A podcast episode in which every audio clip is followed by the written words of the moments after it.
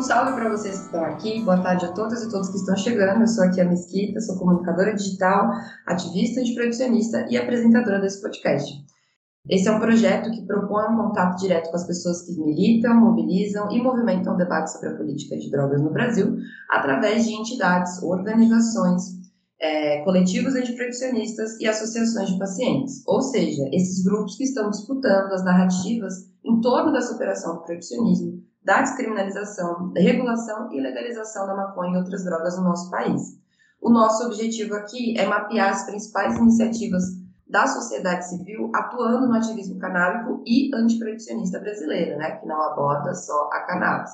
Desse modo, a gente informa todo mundo aí, porque que não conhece né, essas associações, esses coletivos, sobre quais são as formas de atuação, como eles se organizam, quais são os objetivos dessas pessoas e principalmente qual é a perspectiva em relação ao futuro, tanto da maconha quanto da política de drogas no geral no Brasil.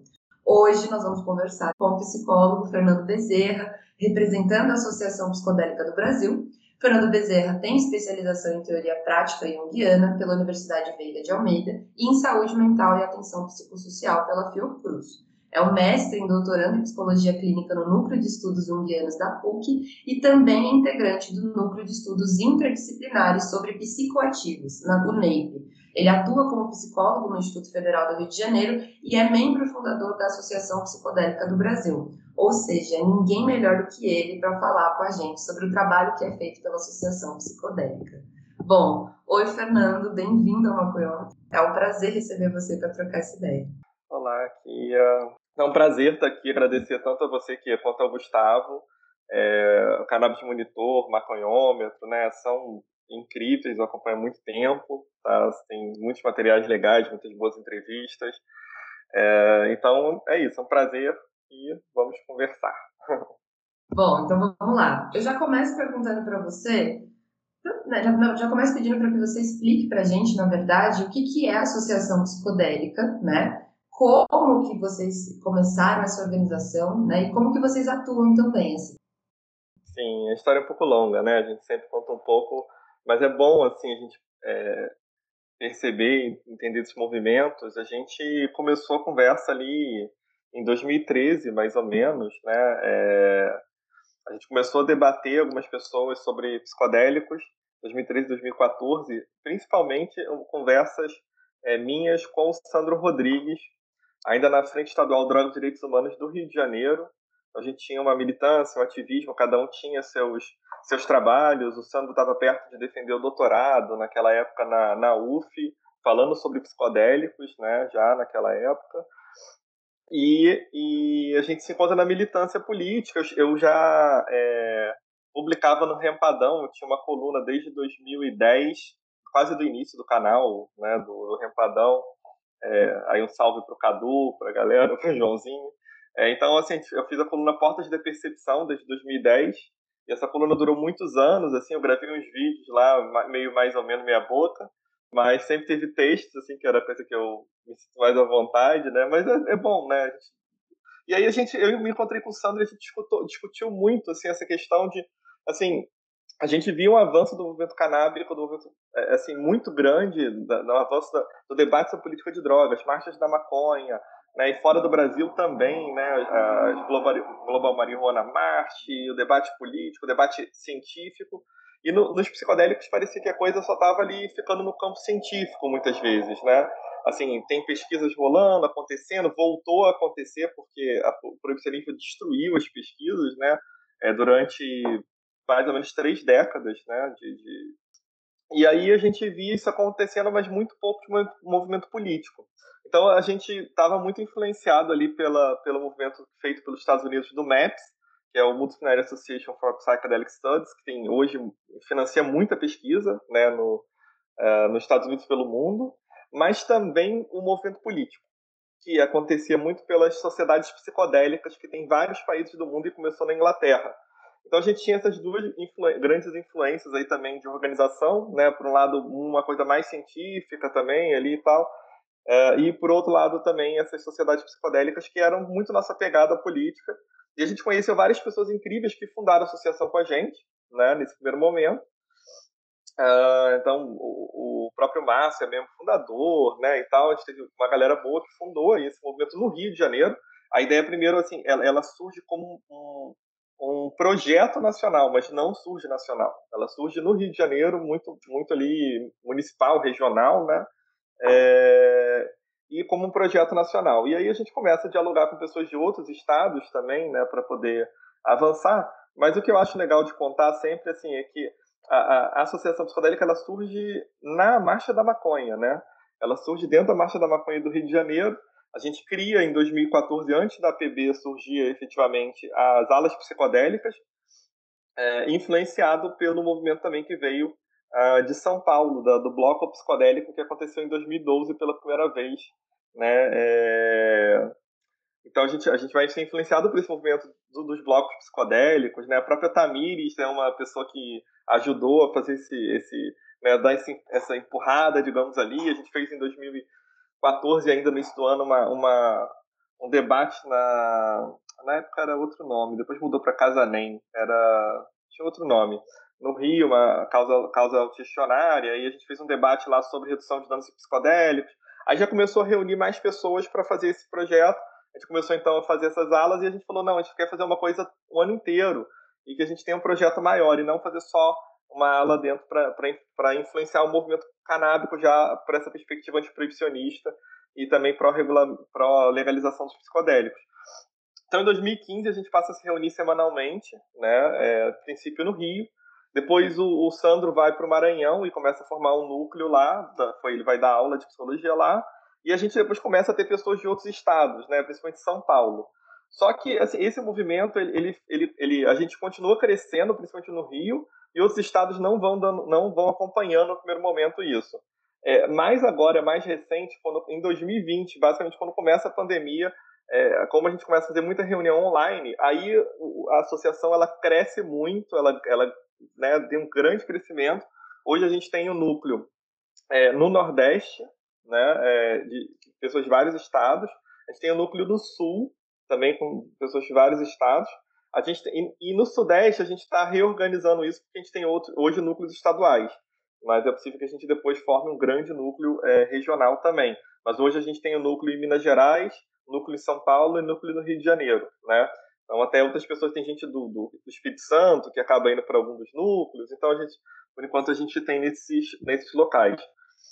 Então, a associação ela, ela nasce com esse espírito político, em primeiro lugar, né, com essa intenção de, de criar uma rede de, de suporte e compartilhamento para pessoas que são usuárias de psicodélicos, porque ela nasce assim, né, de pessoas que são usuárias, é, e ela nasce com esse desejo político de legalização. A partir disso, a gente vai estabelecer nossas principais atuações. Né? É, quase desde o início da associação, a gente tem um núcleo forte de redução de danos, é, que é o, o, coletivo Brisa, né, e depois outros coletivos de redução de danos se somam à nossa APB, é, e a gente passa a ter um núcleo de debate de terapia psicodélica, que hoje talvez seja, tenha fortalecido muito, né, que virou a TRIP, que é o Terapeutas em Rede pela Integração Psicodélica, né, e, e esse movimento ele, ele vai crescendo, se fortalecendo, então, hoje tem um grupo específico dentro da PB para tratar desse tema, né, para discutir é, é, discutir mesmo assim, né, a terapia psicodélica, tá? E, e terapia de integração, aí tem algumas diferenças. E a gente tem o nosso centro de estudo, né? Além, de, além da gente ter o nosso núcleo, nosso núcleo, é, digamos assim, de nosso núcleo de comunicação, o núcleo, digamos assim, para cuidar das finanças, né? A gente tem é, é, também um, um nosso centro de estudo, né? O centro de estudo psicodélico, de 15 em 15 dias a gente tem reuniões internas para os nossos membros. Então, a gente tem recebido pessoas incríveis aí, né? Por exemplo, só para ter noção, agora na nossa própria, nosso próximo grupo de estudo, agora segunda-feira, agora dia 6, a gente vai receber o Henrique Carneiro. Então a gente tem recebido pessoas assim que são pra gente assim, né? É... Isso é gigantesco, imagino, né?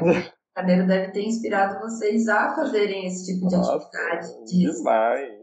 Henrique Carneiro, a gente já recebeu a Luciana Boatê, né? Assim, gente tem pessoas assim que nos inspiram muito. O Luiz Fernando Toffoli, que é a pessoa que está desde o início com a gente, assim, né?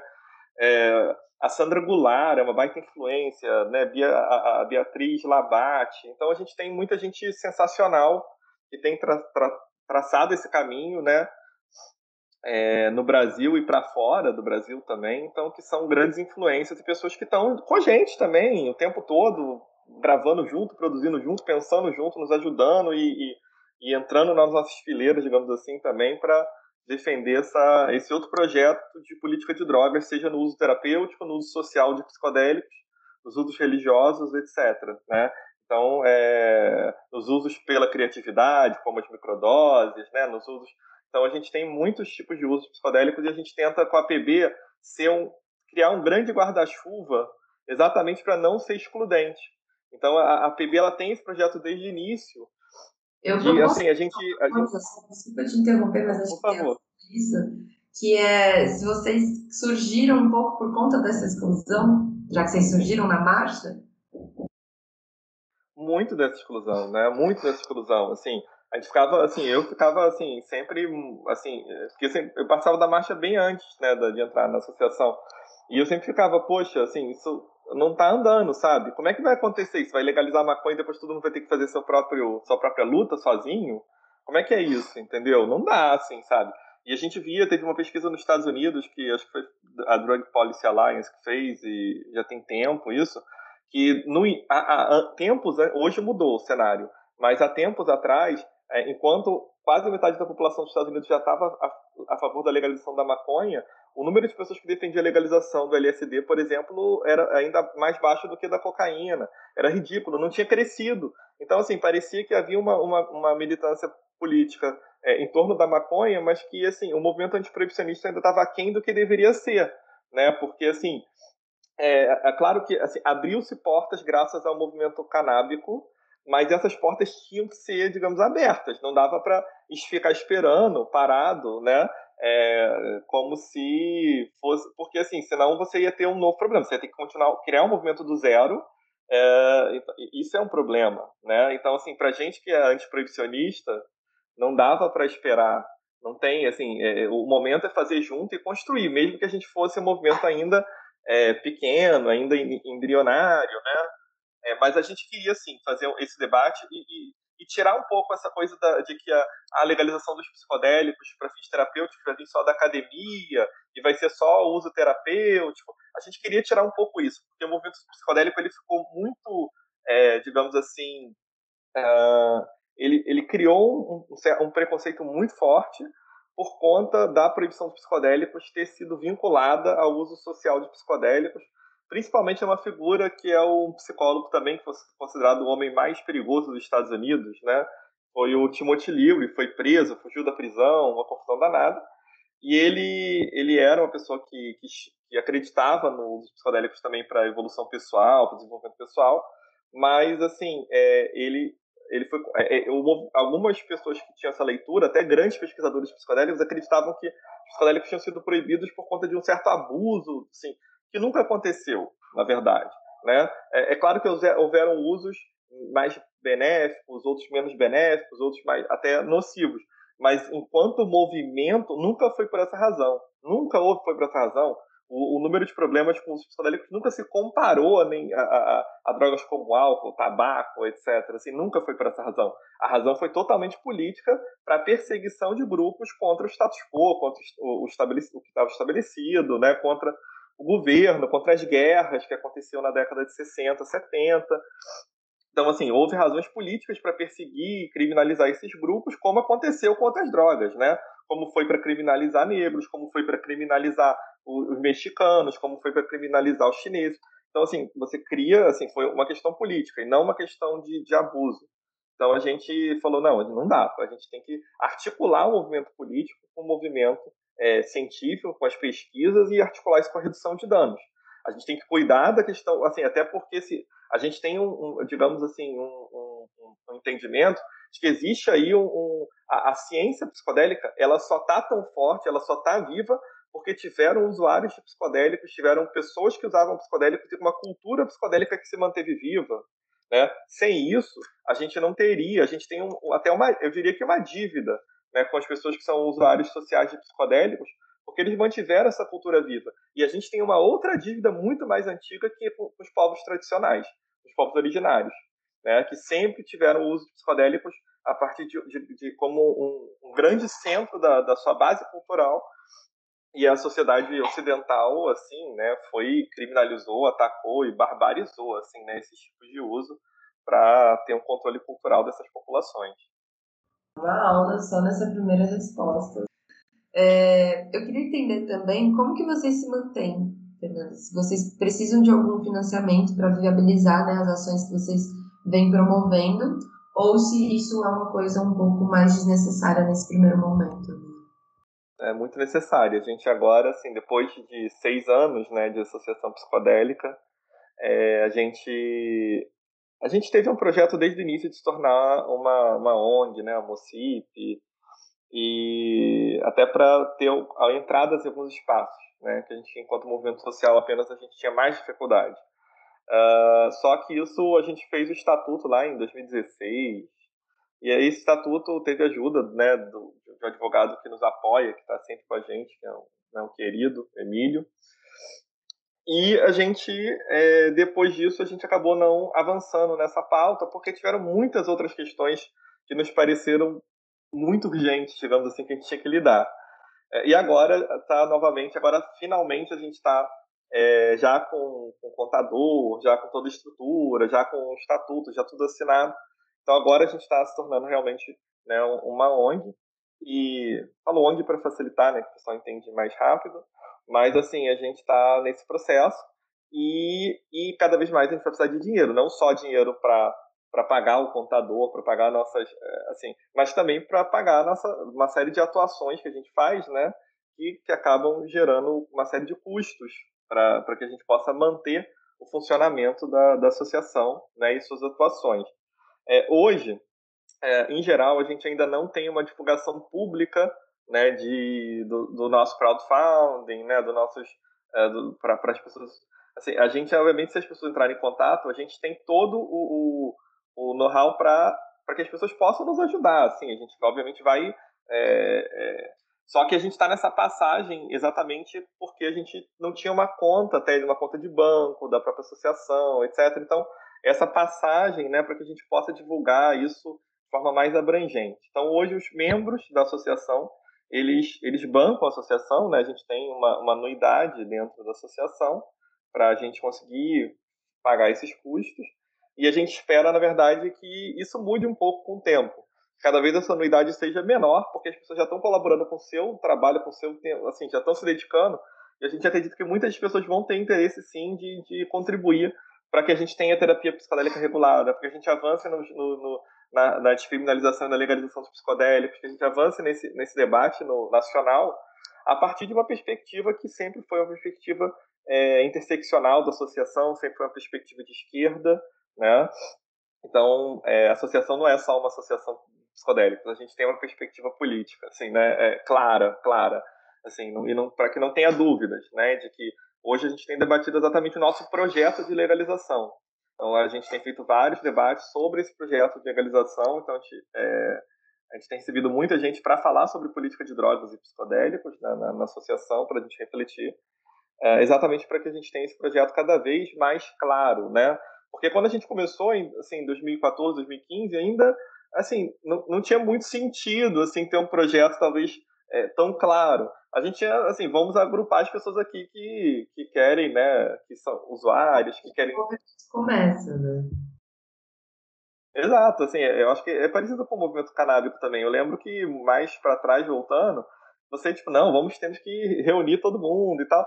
Com o tempo, naturalmente, assim, essas diferenças vão aparecendo, né, pessoas que são muito liberais, né, que pessoas que vão defender outra políticas que tenham mais libertárias, outros outros mais. Então assim, você vai ter diferentes perspectivas, né, que vão ali articuladas. Então, é, obviamente, não, a gente acolhe muita diversidade dentro da PB, mas assim a gente não não deixa de é, não não se permite perder a essência, o modo como foi a criação da associação e o, o que a gente construiu, que é, é dentro dessa perspectiva política eu acho que isso é realmente é alguma coisa para nós que é fundamental. Acho que esse é, esse é o modo que eu diria que a gente tem. A gente já se financiou também por projetos, editais, né? Isso às vezes nos ajuda, mas são pontuais, assim, não, não isso não resolve, digamos, o, ali o dia a dia dos gastos. Permite fazer um projeto, a gente já fez cartilha psicodélica de direitos humanos, distribuiu gratuitamente. A gente compra reagentes para fazer testagem nas festas. Assim, a, a, redução de danos que a gente faz, é, assim, é, só para falar do financiamento, assim, as festas, os produtores, os empresários, eles pagam para o redutor na hora do redutor. Mas a gente não tem como, com esse dinheiro que chega, pagar a base. Assim, o que a gente vai comprar de insumo, de material, de, de, até de muitas vezes cartilha, a gente precisa financiar com o dinheiro da associação. Então isso ainda, ainda não está totalmente resolvido. A gente vai precisar muito da ajuda das pessoas para é, continuar crescendo nesse sentido. Bom, já que você já acabou abordando isso nessa resposta, eu queria que você dividisse, né? Qual é a leitura que vocês, como associação, fazem sobre o cenário da maconha no Brasil hoje, né? E em relação às substâncias psicodélicas, se vocês veem algum avanço nesse campo acontecendo no Brasil. Eu acho que você falou um pouco sobre isso, mas claro que sai um pouco da visão do Fernando, mas eu acredito que se você está aí dentro, se reunindo com essas pessoas desde o início, você representa bastante, né? É, a gente, a gente tem umas pessoas, assim, dentro da associação que, digamos assim, são nossos nortes sobre o debate da maconha, né? Então, o Gustavo, Daniela, né? Tem um, Daniela Monteiro, tem uma galera que, assim, tem visões diferentes sobre o tema e que nos ajudam a, a muito a fazer essa reflexão. É uma coisa que a gente tem debatido há muito tempo já é, sobre, sobre a maconha, é porque a gente construiu uma leitura da, assim, que não é nossa, assim, é uma coisa que existem várias pessoas que pensam dessa forma, que é o entendimento de que é, o debate sobre os próprios terapeutas da maconha ainda está um pouco aquém dos seus potenciais, né? E por que, que eu estou dizendo isso? Porque é, não é assim, é, a questão sobre não, não pensar só no CDB ou não só no THC, só na molécula isolada, pensar na questão mesmo é, da maconha in natura, o quanto aquilo nos efeitos uh, comitiva, etc. Isso é um grande avanço né, um grande avanço, uh, mas ainda existem questões que, por exemplo, que aparecem no debate é, psicodélico que não aparecem muito ainda no debate canábico. Então, por exemplo, uh, o principal uso de terapêutico dos psicodélicos ele se, ele se assemelha muito mais, a, do ponto de vista da saúde, a uma cirurgia do que propriamente a um, um remédio que você vai na farmácia, compra e vai para casa. Por que, que eu estou falando isso? Porque você, é, você não vai receber, assim, não tem ninguém, basicamente, discutindo isso, sem ninguém sério que tenha um movimento sobre isso, né? Que você vai, assim, ah, eu, vou, eu quero é, receber psilocibina, aí vou levar para casa e vou ter um uso terapêutico, né? Não, assim, a pessoa pode usar, no meu entendimento, a gente defende os sociais, que, que seja legalizado, que não seja proibido. Mas, assim, o uso terapêutico de psicodélicos, ele, em geral, envolve é, um acompanhamento por profissionais né, é, ou, ou por, por, redutores de danos em conjunto com profissionais de determinadas uh, classes, assim, né, também, é, que vai acompanhar essa pessoa durante o seu uso. Então, ele é um uso vinculado a um, a um processo terapêutico, a, em geral, uma psicoterapia aliada ao uso de psicodélicos. Então, há um debate assim, importante para o tratamento exatamente de transtornos mentais. Né? Isso é muito forte. É, e por quê? Porque os, os psicodélicos eles provocam uma espécie de discursão mental. Então você, assim, você interage com, com possibilidades, com realidades do inconsciente que emergem, que vêm à tona, que podem ser difíceis, que podem ser maravilhosas, mas que também podem ser difíceis. Então, para alguém que já teve experiências de, com trauma, já traumatizado, que tenha, assim, isso tudo pode vir à tona. Então, o cuidado terapêutico ele é muito importante para que você possa extrair o melhor daquela experiência, para que você exatamente não seja, digamos, retraumatizado ou até é, para o uso terapêutico, para que a gente tenha essa experiência que seja positiva né, para a melhoria do sujeito.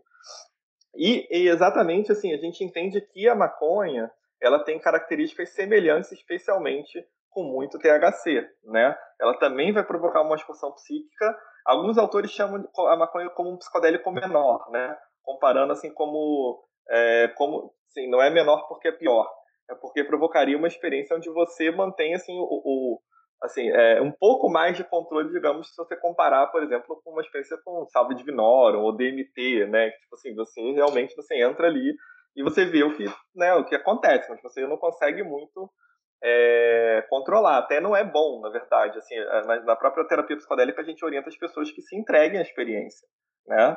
É, deixe acontecer, é deixar acontecer. É, e tirar os controles, as tentativas de controle. Mas a maconha ela já foi usada muito, não só para fins espirituais, mas também para esses usos é, terapêuticos, também dessa, de forma semelhante, né? Onde você permita uma viagem interior. E essa viagem interior, ela é exatamente o acesso a conteúdos do inconsciente, a coisas que você reprimiu, que você não quer enxergar, que você, é, você não você não está enxergando e aquilo é, para nós assim do campo da saúde mental, assim isso tem muito uh, um grande potencial para que a pessoa possa é, se transformar, para que ela possa ampliar sua consciência, perceber coisas que ela não percebia de si mesma. Então tem muito potencial terapêutico ali né, de coisas que a gente não trabalhou, né? Então você não trabalhou, que, assim, então, é, isso é muito importante para que a gente possa ter uma melhoria da, da, do sofrimento psíquico, né? E consiga uh, se reenxergar e se reinventar no mundo, né? Então, eu, assim, é, esse debate a gente tem feito, né, de, de, de a, tem grupos já em alguns países fazendo terapia psicodélica, digamos, com maconha, então, já com, assim, pensando também esse uso da maconha, né, para tratar alguns traumas, mas ainda tem poucas pesquisas, assim, não tem muita pesquisa sobre isso, tá? Então, uh, eu acho que esse é um ponto a avançar. Acho que isso. Agora, nos psicodélicos, só para não deixar de responder, a gente hoje, assim, é a gente está em pesquisa, a nível de pesquisa, né? A gente está já uh, no que a gente chama de fase 3 de pesquisa, né? Hoje, com a Covid, o pessoal entende já muito um pouco melhor o que é fase 3, né? Assim, a gente já passou pela fase 2 de pesquisas no campo clínico, seria uh, pra, principalmente para averiguar a segurança do fármaco pra, em uso humano. Uh, então, isso principalmente, assim, com os que estão mais avançados hoje são o MDMA e a psilocibina. O MDMA seria o princípio ativo do êxtase, se, se o êxtase tivesse aquilo que promete ter, né? É, e a psilocibina é o princípio ativo dos chamados cogumelos mágicos, né? Os psilocíbio cubensis e outros tipos de cogumelo que tem a psilocibina. Então, a gente tem esses dois principais que foram para a fase 3.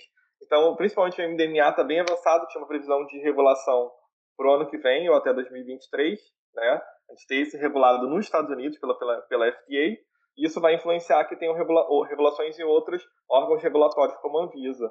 No Brasil é mais difícil porque a gente, assim, realmente, assim, está passando por um momento muito difícil, né, do ponto de vista político, mas é, as pesquisas estão acontecendo, então acho que isso, assim, é uma questão de tempo, né, talvez a gente precise um pouco mais de tempo, mas a gente está, pelo menos a gente tem um movimento cada vez mais organizado sobre, de debate sobre psicodélicos, ciência psicodélica no Brasil, isso ajuda é, que a gente consiga uma regulação um pouco mais mais rápida, né? Então, a gente está com essas duas substâncias na fase 3. A, a, o MDMA, principalmente para tratamento de estresse pós-traumático, embora existam estudos para vários transtornos mentais e doenças.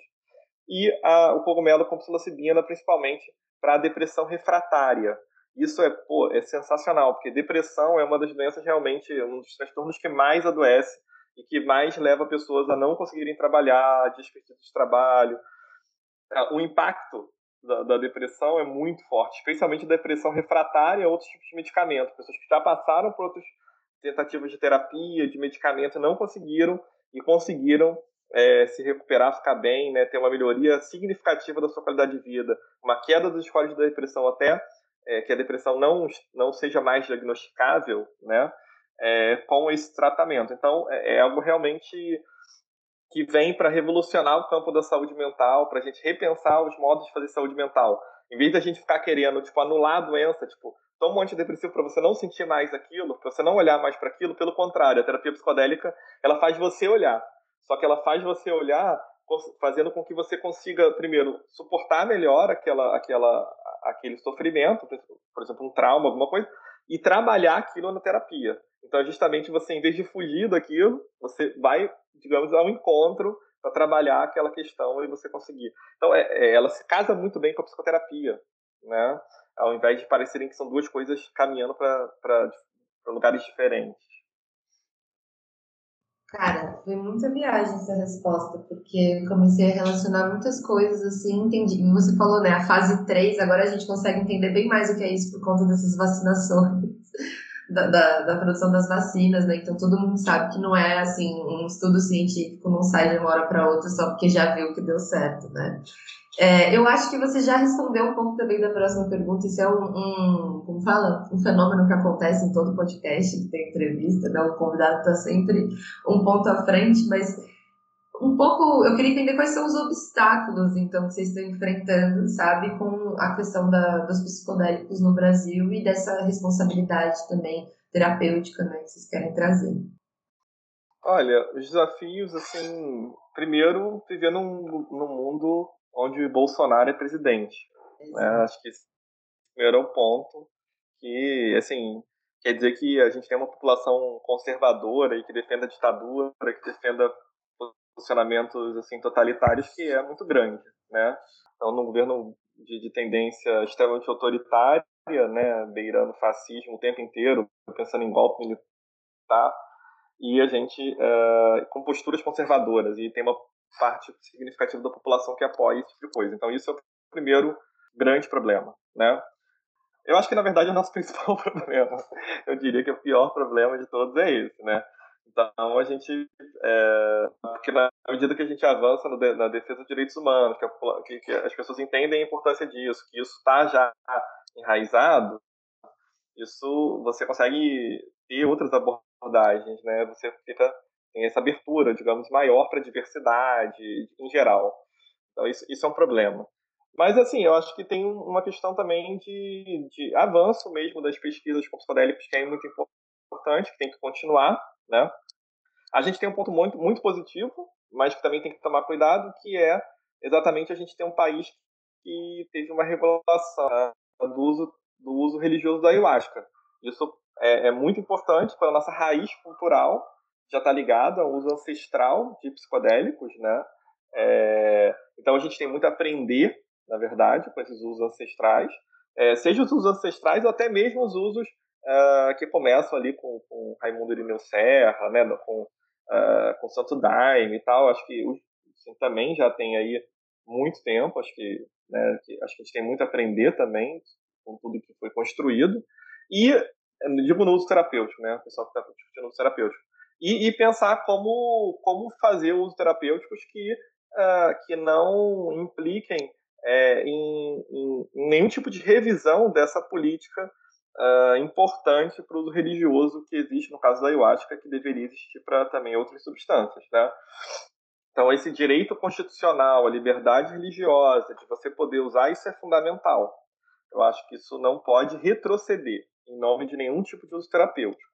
Agora, isso não quer dizer que não possa e não deva a gente pesquisar, entender e usar, uh, avançar nesses usos terapêuticos é, porque, obviamente, claro, que a pessoa, por exemplo, quando ela vai, às vezes, para Santo Daime, para Barquinho, etc., ela pode ter um uso terapêutico ali, que melhore a saúde mental dela. Mas tem gente que não é religiosa e não tem esse interesse de ter uma, uma, uma experiência num contexto religioso. Então é importante também que a gente tenha uma regulação que abarque as pessoas que estão procurando ali profissional de saúde, que vai acompanhar ela durante o processo terapêutico, né? Então, acho que as duas coisas não podem ser excludentes. Acho que esses são alguns cuidados que a gente tem que ter. Mas a, a, acho que o desafio é um pouco desse, é um pouco como fazer uma, uma regulação. No Brasil, no momento que está aqui, é extremamente é, difícil, né, por ser um país muito conservador e com, com um governo assim que não tem nem palavras de tão ruim, né, de tão horroroso que é. E por outro lado, fazer uma regulação no momento que a gente fizer que seja inclusiva, que a gente considere que a gente tem primeiro o sistema único de saúde que é incrível, né? Incrível, que precisa de mais financiamento, uh, e, por outro lado, que a gente tem uma reforma da saúde mental muito boa no Brasil, que é uma reforma de saúde mental que é, visou desconstruir os manicômios a, e a institucionalização promovida por esses espaços. Né? Uh, então, a gente tem uma reforma que acontece, que e, e hoje está sendo atacada e desconstruída junto com uma série de outras coisas, né? a favor desses lobistas e desses empresários da loucura né, e os empresários também da, do encarceramento, os empresários, essas pessoas que lucram né, com o sofrimento alheio, que lucram né, com, com políticas é, que vão destruindo a, redução de danos, que vão destruindo práticas terapêuticas em favor de modelos manicomiais que geram muito mais dinheiro para eles, porque as pessoas, é, quando ficam internadas, é, ela, ela, isso promove o enriquecimento desses empresários de maneira muito mais significativa, né? Então, é, é, eu penso que essa, esses são os desafios que assim eu consideraria.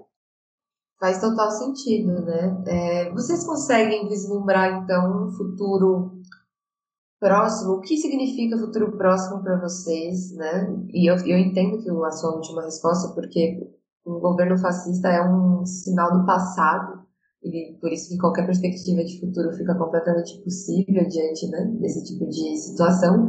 Mas eu queria entender, assim, porque a gente sempre faz essa pergunta para todo mundo que passa aqui, como uma forma de datar mesmo, né, de, de marcar a história, como vocês estavam enxergando tudo lá no ano de 2021, sabe, nas atuais perspectivas, assim. Se vocês acreditam nesse contexto das políticas públicas de reparação histórica, né, ou de uma redução de danos com uma educação mais honesta mesmo. Ah, demais, né? Acho que essa, essa é a construção que a gente tem feito. É, a questão é como fazer isso, como avançar nesse debate, isso, isso são pontos importantes. Mas, em primeiro lugar, a, gente, a nós, primeiro, enquanto movimentos, temos que estar convictos e, e, criar, e criar um consenso interno quanto a alguns assuntos como esses, né? Então, como, como pensar essa reparação histórica? Por exemplo, é, assim, é isso, não dá para, assim, primeira coisa, não dá para criar legalização no Brasil, seja do terapêutico, seja do religioso, etc., sem considerar os povos tradicionais brasileiros, que estão aí sofrendo né, com marco temporal, que estão sofrendo, assim, enfim, né, há, muito tempo. Uh, segundo, não dá para pensar nessa regulação sem considerar usos tradicionais de ayahuasca que a gente tem no Brasil, né, os usos religiosos já regulados. É, e, e, terceiro, não dá para considerar também uma, uma regulamentação sem pensar em toda a contracultura, em todo o uso do, que vem aí do, do trance psicodélico, do movimento hippie. Assim, então, são, são acho que essas tem assim algumas vertentes, né? E hoje cada vez mais os psicodélicos ele cada vez ele ele se ele vai se popularizando também, né? E, e, e antes assim o que parecia principalmente para as drogas sintéticas o uso mais elitista vai se tornando o uso mais popular, né? Então a gente vê, por exemplo, psicodélicos usando, muita gente usando MD no carnaval, muita gente usando MD em, em assim, em festas populares, seja no, no, no baile, seja no, então, assim, isso vai se popularizando. Então, a gente tem que pensar também que é, nessas relações sociais, assim, né? Tipo, por exemplo, é, é o que eu costumo falar. Exemplo, vamos pensar que a gente regularize aí a terapia psicodélica. Você, para manter, por mais que, quando você compara, né? Hoje, os resultados com MDMA, exemplo, terapia com MDMA, os resultados começaram com 85% de sucesso terapêutico para tratar estresse pós-traumático, comparado com os antidepressivos que tinham 30%, mais ou menos. Assim, é claro que quando você chega num número de pessoas maior, esses resultados, eles também não ficam de 35%, eles vão cair para 60%, 60% e pouco, mas são muito melhores, muito melhores. Uh, e você usar antidepressivo, às vezes você vai ter que usar durante muito tempo, fazer terapia com antidepressivo e vai, assim, é, é um terapia, uma terapia cara, tá? Pra, assim, já, já é difícil ter acesso a essa terapia. É, você usar psicodélico, você vai fazer uma terapia psicodélica que dura mais três meses, mais ou menos, né? Um, um modelo de terapia psicodélica hoje para tratar, por exemplo, estresse pós-traumático, né? Que é uma coisa que é avassaladora no Brasil, né? Que a gente fala dos Estados Unidos que tem participa de guerras, etc. Mas a gente tem nossa guerra diária. Quantas pessoas estão expostas à guerra de drogas no Brasil e que vivem essa violência, violências de abuso sexual no Brasil, com uma cultura misógina, violenta, etc. Então, é, a gente tem muitas pessoas com estresse pós-traumático no Brasil. É, você imagina o que, que é a pessoa começar a terapia, então ela vai ter duas sessões de terapia, por exemplo, é, convencional, de terapia, aí depois ela tem uma sessão com MDMA, que ela vai ter seis horas de dois terapeutas acompanhando ela. Aí depois mais, por exemplo, duas sessões de terapia convencional, mais uma, uma com, com dose com MDMA, mais duas. E aí, assim, ela no final tem mais ou menos três usos só de só MDMA. Só o pessoal entender, isso é intercalado, tá, gente? Não é no mesmo dia. Obrigado, exatamente. Assim, ela tem uma sessão um dia, uma semana depois ela tem outra consulta de terapia, aí uma semana depois ela tem uma sessão com MDMA. Assim, ela vai demorar um mês depois para ter outra sessão com MDMA. Assim, no total, essa, é, dessa terapia psicodélica, como tem sido estudada, ela dura mais ou menos três meses, a pessoa tem de dois a três usos psicodélicos só, né, durante todo esse processo terapêutico. E acabou. Não é um uso diário, não é um uso, assim, isso é preciso entender, né? Preciso falar, né, digamos assim. É, até porque é um uso muito impactante em geral, né? São experiências de vida. São experiências de vida. Então, a pessoa teve aquele uso. É, por mais que, assim, seja mais barato, tá? Ela ter aquele uso durante aquele tempo, comparado com o antidepressivo, Por outro lado, para quem não tem dinheiro nenhum, como é que ela vai bancar essa terapia? Então é preciso que essa terapia esteja dentro do SUS ou de outros modelos regulatórios que, que, que atentem é, para que cheguem à população brasileira e não para a elite brasileira. Então eu acho que esse é um ponto. Eu acho que esse para mim é talvez o ponto principal. Cara, eu tô amando isso aqui. Eu ainda tenho mais uma pergunta para ti, mais algumas perguntas para te fazer. É, e queria compartilhar também que nessa questão dos psicodélicos, assim, quando eu conheci a redução de danos, o trabalho com antiproibicionismo, muito se tinha com essa questão do. Eu conheci pelo, pelo uso de festas, né? Contexto de festa. E contexto de festa é isso, você está exposta a todos os tipos de substâncias ali, e quanto menos educação você tem, mais, né, mais não você pode dar. Porém, é, no ano passado eu fiz um tratamento terapêutico enquanto estava fazendo acompanhamento psicológico, depois de um, um trauma que eu passei com psilocibina, microdose de psilocibina, mas microdose mesmo, assim, microdose. E, meu, isso mudou minha vida, assim, eu converso com pessoas que passaram pelo que eu passei e eu vi que, assim, no, o tempo de recuperação psicológica e emocional que eu tive, assim, foi bem menor em compensação dessas outras pessoas. Não porque o meu também tenha sido melhor, não acho isso. Sei que cada organismo é um organismo, né? Situação a situação, mas é, isso é uma coisa que me chama muita atenção, porque na prática, assim, é a mais, né? É... Não, é incrível mesmo, assim, eu acho que é isso. A gente tem que ver, acho que, é, eu, eu, assim, claro que eu não vou considerar nunca, acho que isso foi um erro que foi cometido talvez até no passado, de que, é, de uma leitura de psicodélicos seriam, assim, né, as substâncias que vão né, mudar o mundo, todo mundo vai ficar bem, não, não é o caso, eu acho que é, Existe tem que... romantismo, né? Hã? É, existe esse romantismo, assim. Eu acho que isso não, não, não cabe, né? Eu acho que a gente tem que ter um olhar um pouco mais científico, pragmático e tal. E, e assim, esse cuidado também. Exatamente para as pessoas entenderem que algumas pessoas vão ficar melhores. Assim, agora, assim, quando a gente compara a nível estatístico, quando a gente começa a perceber a nível qualitativo também, né? Assim, que muitas pessoas se transformam muito e, tem experiências muito boas, muitos benefícios. E isso a gente tem que considerar. Especialmente que, assim, as, o principal uso dessas substâncias hoje é na saúde mental. Não é apenas, tem outros também usos é, no campo da saúde.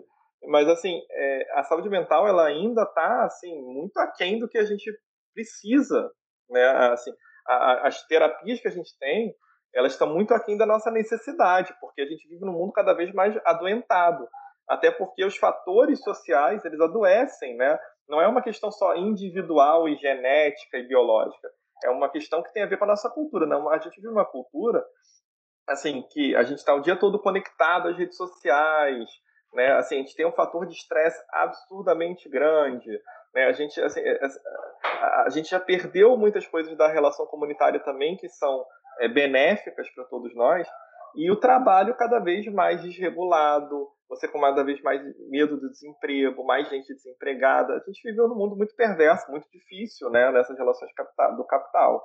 Então, isso tudo vai adoecendo as pessoas. E a gente precisa ter respostas mais efetivas. Claro que eh, essas respostas têm que ser também sociais e coletivas, mas existem também as respostas individuais do tratamento de saúde. Né? E, e, hoje o, que, o, melhor que a gente tem muitas vezes é a psicoterapia. Né? É, as nossas drogas psiquiátricas elas são importantes sim, elas podem ajudar em alguns casos, mas ainda estão muito aquém do que a gente precisa, né? muito aquém. Então, assim, a gente conseguir ter novas substâncias que promovem esse encontro pessoal, esse aprofundamento de si, isso é incrível, realmente vem revolucionar o campo da saúde mental. Eu acho que esse é um ponto que a gente tem que considerar. É, ser, a, a microdose, ela ainda necessita de mais estudos que estão agora acontecendo, né? É, mas a gente sabe que assim é, a microdose ela surge dos próprios usuários, né? Ela não surge da pesquisa, ela surge dos próprios usuários.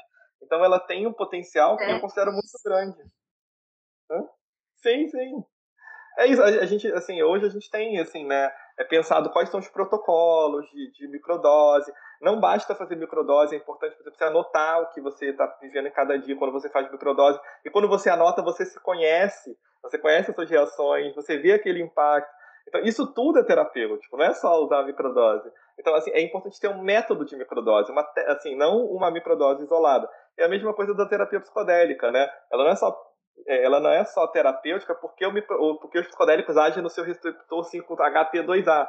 Ela é, ela é terapêutica porque você está olhando para si mesmo, porque você está lidando com questões que você não estava lidando, porque você está ali trabalhando as suas questões.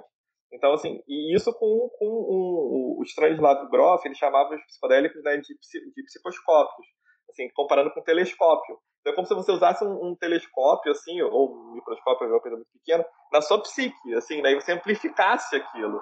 Então, você realmente, assim, é um, tem um potencial terapêutico muito grande, trabalhado com cuidado, num contexto cuidadoso. Então, acho que a gente tem que olhar com carinho para essas substâncias, assim, que está acontecendo.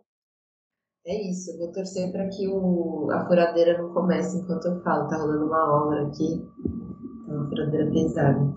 É, vocês fazem um trabalho né, de redução de danos com o coletivo Brisa. Eu queria que você pudesse falar um pouco sobre as ações que são promovidas aí nesse contexto. Sim. Não, vou aproveitar para fazer uma propaganda aqui. Acabei de lançar um livro chamado Redução de Danos em Contexto de Festas, que eu falo sobre ah, esse. Ah, que você esse livro, que massa! Foi lançado agora e está falando sobre esse trabalho. É, assim, meu tema de doutorado é esse, na verdade, né? Eu estou estudando justamente o suporte a crises psicodélicas, né? Que acontecem em festas. Uh, então, e, e, o que a gente faz? Então, a gente tem três grandes ações no coletivo Brisa, é, que no Brasil surgiram no coletivo Balance na Bahia, em 2006. É, a gente surge bem depois, né? quase 10 anos depois do, desse trabalho do coletivo Balance. A gente teve, hoje no Brasil a gente tem 42 coletivos de redução de danos em festa. Assim, é, tem uma rede né, já é, mais consolidada, que está fragilizada pela pandemia também, né, pela dificuldade aí de que realmente não é momento né, para se ter festa. Agora vai se pensar né, o, qual é o momento. Mas a gente tem, então, assim, agora no Brisa a gente tem três grandes atuações. Né? Primeira atuação, que é o InfoStand, que a gente chama, que é o stand de informação. Então a gente cria materiais de divulgação de informação e troca de informação. Que ali não é um lugar assim, tipo, onde você vai procurar um, só um saber consolidado, é trocar, é conversar com as pessoas. Então a gente conversa com as pessoas sobre, sobre os usos, né, sobre as diferentes substâncias, a interação de substâncias. A gente leva uma série de materiais para trocar essa informação. Segunda atuação, é a testagem de drogas. Então a gente tem reagentes colorimétricos para testar que drogas as pessoas estão usando. Ainda a nossa testagem no Brasil ainda não é muito avançada. A gente tem um doutorado que está rolando da, da Tina, né, da, da, Ana Cristina, lá do Respire, né, de São Paulo, que está fazendo aí um, já usando outras técnicas, né, para inclusive com saliva, para poder ter até métodos mais rigorosos de testagem. E a gente às vezes está vendo algumas outras técnicas, mas que são mais caras e então mais difíceis usar em festa. Mas a testagem colorimétrica já é, para quem não tinha nada, já é uma baita técnica para ter hipóteses sobre as drogas que estão ali na, naquela, naquela amostra. Hoje eu tenho a alegria de já ter visto uma pessoa, tem, eu já encontrei numa bala, que era para ter MDMA, como a gente estava falando, né? Eu já encontrei um parametoxafetamina, chamado PMA, que é uma droga que matou centenas de pessoas na Europa, nos Estados Unidos, assim. E felizmente a gente conseguiu ter aquela hipótese e a pessoa não usou a droga por causa daquela testagem. Então a gente encontra muita coisa, muita, muita é, metacatinona nas balas, né? muita bala com anfetamina, metanfetamina, e, e, e no LSD muito N-bomb, assim. assim no, quando a gente começou a testar em 2016, metade mais ou menos das amostras não tinham LSD, né, dos papéis e das, e das gotas, assim. As gotas ainda tinham um pouco mais, mas... Chocada, tô chocada, não digo que surpresa, mas assim, eu tô chocada que você tá trazendo essa informação e eu vou poder fazer um corte aqui para espalhar por aí isso, porque tem muito jovem, adulto, adulto, tô nem falando só de jovem, que sai tomando qualquer coisa que vem pela frente, esquece que hoje em dia, no Brasil, um, um país proibicionista, que vai chegar para você, meu amigo? É uma roleta russa. É, é bom realmente testar. E às vezes a pessoa faz interação, tipo, ah, ela vou fazer um candy flip. Por exemplo, candy flip né, usar um papel, por exemplo, com suposto LSD, com uma, um MDMA. Então, usa uma bala ou um MD junto com um papel. Só que às vezes ele está usando um N-bomb, que não é LSD, junto com uma metilona, que não tinha MDMA. Então a interação é muito diferente, os riscos são diferentes, né? Então, assim, é muito mais perigoso, porque, por exemplo, o LSD não tem uma dose letal que a gente conheça. O N-bomb tem. Assim, então, assim, é, é uma interação muito perigosa ali que está rolando, né? Então, a gente tem muito esse assim, cuidado. A testagem é muito importante. E nem sempre é fácil fazer, porque alguns produtores ficam com medo. Embora a testagem não seja proibida no Brasil, ela não tem uma regulação própria. Então, culpa do proibicionismo. Então, assim, a gente tem essa, assim, esse, essa, é isso mesmo, é total culpa do proibicionismo, né? Realmente, se a gente tivesse a, a, um mercado regulado dessas substâncias, a gente não teria vendo pessoas morrendo, pessoas sendo hospitalizadas por um, por, por, por, por um uso que não foi o que ela quis. Não foi o que ela quis. Assim, né? Ela não estava tentando se hospitalizar, nem se matar, nem nada disso. Às vezes ela até usou pensando, não, eu vou usar meia bala, vou cuidadosamente. Mas aí naquela bala tinha uma quantidade de uma outra droga completamente diferente que ela acabou gerando um impacto negativo. Então, é complicado mesmo. Assim. Então, essa testagem é o segundo marco que a gente faz, né, que cada vez mais tem avançado no Brasil. E o terceiro é a, o, o suporte à crise. Então, a gente cria uma tenda, né, uma tenda onde a gente deixa bem bonita, com, né, com, com, com locais para a pessoa deitar, sentar, etc., com almofadas, é, dentro da festa, né? É, e quando a pessoa tem uma crise, uma experiência difícil, uma experiência mais desafiadora, aí ela vai até essa tenda e a gente mantém um redutor de danos ali, pelo menos, dando suporte a essa pessoa durante a crise. Né? É, então, isso é muito importante. A gente tem que ter uma interação com o posto médico para avaliar os sinais vitais, né? fazer frequência cardíaca, é, assim, mas, uh, mas a, é, em geral, o que a pessoa mais precisa é justamente aquele suporte, né? O maior número de pessoas, o posto médico não sabe o que fazer com aqueles casos, não sabe o que fazer, né? É, e usar uma substância, um remédio em festas em geral está fora de questão, a não ser que ele tenha realmente um espaço de suporte à vida, claro ali para fazer. Então se usa pouco se administra poucas drogas não são em festas de muito grande porte. Então você, ele não vai ali te dar um, um benzodiazepínico, ele não vai te dar um, um antipsicótico para reduzir o efeito. E aí ele não vai saber o que fazer com aquele efeito. E, e o pior é que, assim, na verdade é até bom isso, porque é, a, sempre é bom primeiro tentar a intervenção psicossocial, a intervenção psicológica, o suporte nesses casos. Medicamento é o último dos casos, mesmo se você tiver ele disponível. Então a, a gente faz um, esse suporte e eu vou dizer que, assim, é, 95% eu acho até que é pouco, mas, assim, das pessoas que entram para receber esse suporte, é, saem muito melhores. A gente tem um grande sucesso, realmente é, é, muito impactante. E a maioria das pessoas é impressionante, né? Chega com uma bad trip, eu estou morrendo, o mundo vai acabar. E você, rapidamente, em cinco minutos, você acolhendo, criando um ambiente de confiança, que ela não se sinta perseguida, que ela não se sinta atacada, que ela não sinta que está todo mundo olhando para ela, que ela pode virar um meme, que podem filmar ela, as pessoas estão você criar um ambiente acolhedor, você ter um suporte né, e, e, falar com alguém que fale que você, eu estou junto com você nesse momento. Assim, às vezes, cinco minutos, dez minutos depois a pessoa já está super bem, já está tudo bem, né, vou voltar para a festa, vou curtir, etc. É claro que tem os casos muito difíceis, obviamente não é tudo flores. É, não é fácil fazer esse atendimento, né, é, assim, mas é, eu diria que é essencial. A gente precisa de cada vez mais produtores sensíveis a essas questões mesmo que a gente não tenha uma regulação clara de que tem que ter redução de danos na festa, que haja um pedido do público que frequenta a festa para as festas, pergunte, vai ter redução de danos? E para que os produtores se sensibilizem para essa necessidade cada vez mais, assim. Você pode compartilhar com a gente como que as pessoas podem ter mais acesso, conhecer melhor a Associação Psicodélica e, claro, já fazer mais propaganda de qualquer outro conteúdo ou instituição, né, iniciativas que você acha que estejam aí para os nossos ouvintes conhecerem e gostarem. Valeu, Kia. Então, eu vou primeiro também falar, assim, recomendar o livro Psicodélicos no Brasil, que a gente lançou, é uma publicação ligada à Associação Psicodélica, né, que eu organizei com o Sandro, é, e tem capítulos de várias pessoas, né, que eu, inclusive alguns que eu já citei aqui, o próprio Toffoli, por exemplo, né, com, com Siqueira. Uh, a gente tem o... Uh, a gente tem vários grupos no Brasil que são muito importantes, que vale a pena as pessoas conhecerem. Uh, o próprio Icaro é um grupo que está ligado ao, ao, ao TOEFL, tem uma galera muito boa, muita gente acadêmica, né, no, nesse grupo, no Icaro. A gente tem é, o próprio Chacruna Latinoamérica, que é o grupo que está uh, ligado ali à, à própria Bia né, que é um grupo que faz um, esse debate internacional. E agora tem um grupo ligado à Latinoamérica, que é o Chacruna Latinoamérica, que vale a pena conhecer. Tem debates muito bons também é, sobre questões de gênero e psicodélicos, sobre questões é, de rituais, sobre questões uh, inúmeras de, dessa, dessa perspectiva mais interseccional. É, eu diria que a gente tem uh, outros grupos que fazem esse debate de, de, de, grupos, de discussão, etc., como uh, por exemplo, o Instituto Jurema, em São Paulo, né? É, a gente tem o próprio NAPE, que é um grupo antiproibicionista, né? É o Núcleo de Estudos Interdisciplinares sobre Psicodélicos. Uh, assim, esses são alguns grupos, eu acho que a gente pode citar, por exemplo, Ciência Psicodélica, que tem feito um uh, trabalho incrível né, sobre, sobre a ciência, justamente ciência psicodélica, obviamente, mas feito lives, publicado textos sobre esse assunto, feitos bons compilados para o pessoal é, entender onde a gente está em cada tipo de debate.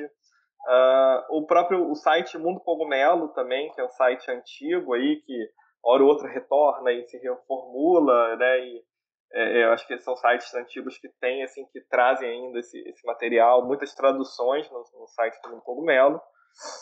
Eu acho que são alguns coletivos que eu gostaria de destacar, assim, de, de, de destacar. É, provavelmente eu estou esquecendo alguns assim que valeria a pena citar, mas é, realmente eu não preparei assim uma lista para citar. Uh, bem, é, acho que esses são alguns mesmo, assim. E assim, a associação, é, como a gente falou, tem o, o, canal do Instagram, do Facebook, as pessoas podem entrar em contato, né? O nosso e-mail é associaçãopsicodélica@gmail.com. Então, vocês podem entrar em contato e a gente é, vai responder. Às vezes é um pouquinho lento, mas, mas responde, mas é, interage.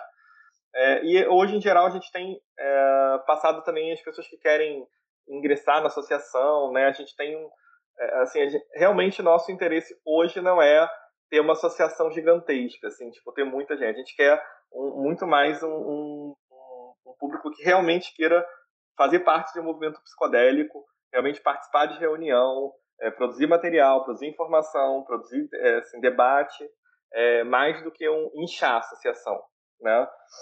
Então as pessoas quando vão entrar, elas entram em contato, a gente interage, faz entrevista para ingressar em um dos núcleos da associação, né, para poder entrar.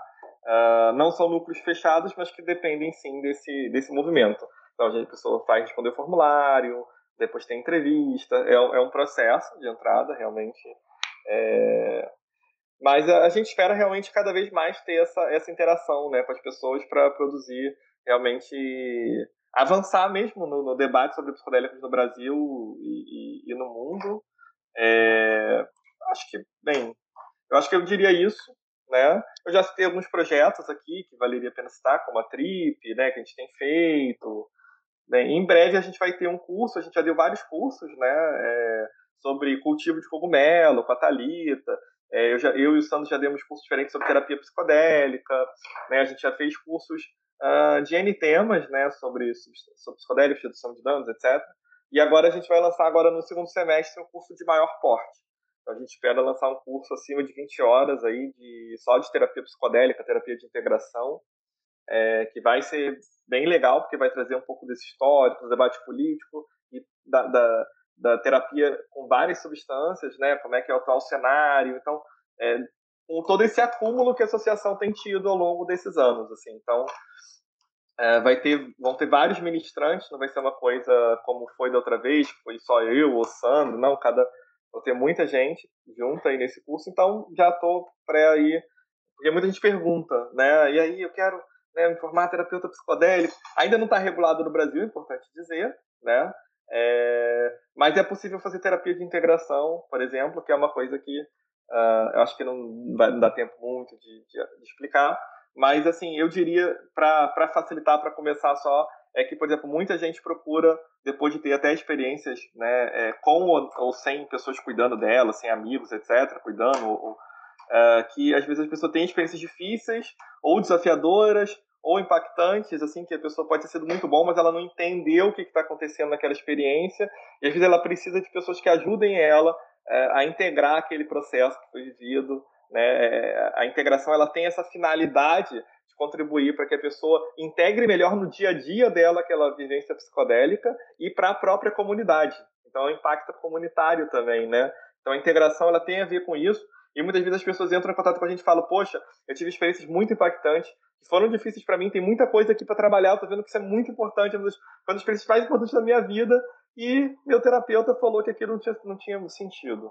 Né? Ou que falou que ah, isso é besteira. Né? Ou falou que isso é, assim, entendeu que aquilo era, sei lá, uma coisa totalmente fora de, de foco, preconceito, né, perspectivas assim alienadas, a, totalmente alheias ali à, à, clínica, né, seja de médicos, psicólogos ou de terapeutas, né. É, então a gente tem esse trabalho também aí no, no próprio site a gente tem vários profissionais de saúde que, que têm essa perspectiva já uma leitura, experiências pessoais, muitas vezes com psicodélicos, não vão atuar de forma preconceituosa, né? E a gente então vai ter nesse curso também esse trabalho que envolve não só fazer uma terapia psicodélica, avançar nessa revelação, mas também poder acolher de forma é, melhor as pessoas que nos procuram né, para trabalhar essas experiências.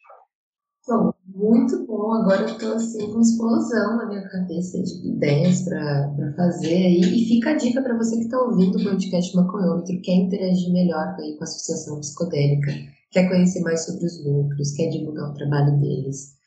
A, a, ouça todas as dicas do Fernando. E muito obrigada, de verdade. Eu amei trocar essa ideia com você, conhecer um pouco mais sobre a associação. E eu queria que você desse suas últimas palavras agora tá bom? Pra gente terminar o episódio, que foi esse episódio, nossa, uma aula. Pode pôr um episódio aula sobre associação psicodélica. Valeu, Kia. Muito obrigado novamente aí pela oportunidade. É sempre bom discutir as informações, né, com, com pessoas que é, já têm uma já são antiproibicionistas, que assim, entendem o que a gente está falando. Né? Nem sempre é fácil, mas é muito bom. Então, obrigado. Uh, então, assim, eu acho que, acho que, assim, eu já falei bastante também, mas é, eu espero mesmo que as pessoas possam ter essa sensibilidade, entender, né, que é, mesmo quem acha, ah, os psicodélicos são perigosos, mas, assim, não dá pra gente ser negacionista. Assim, você pode achar perigoso para você, você ter experiência ruim, mas é preciso a gente entender que, assim, é, é, que do ponto de vista científico, do ponto de vista populacional, a gente está falando de principalmente entre as drogas naturais e mais conhecidas ao longo dos anos aí do, do, dos séculos, né? Muitas vezes as drogas mais seguras, né, do ponto de vista farmacológico. E se a gente tiver um suporte social, um suporte psicológico, um suporte é, para essas experiências, um, um cenário acolhedor para essas experiências, elas podem ser realmente muito transformadoras muito enriquecedoras para as pessoas que têm. Então, é, não é uma coisa assim, eu não, não, a gente não defende assim que ah, todo mundo deveria experimentar psicodélicos e pronto, o mundo vai ficar melhor. Não é assim. Né? Isso tem, assim, é, é, transformar o mundo tem a ver com a cultura que a gente também constrói. Né? Então a gente está querendo construir uma cultura ligada aos psicodélicos também, que seja uma cultura de transformação, uma cultura de acolhimento à diversidade, uma cultura de acolhimento é, é e de superação de, de, de, desse, desse processo histórico excludente para uma série de populações, né?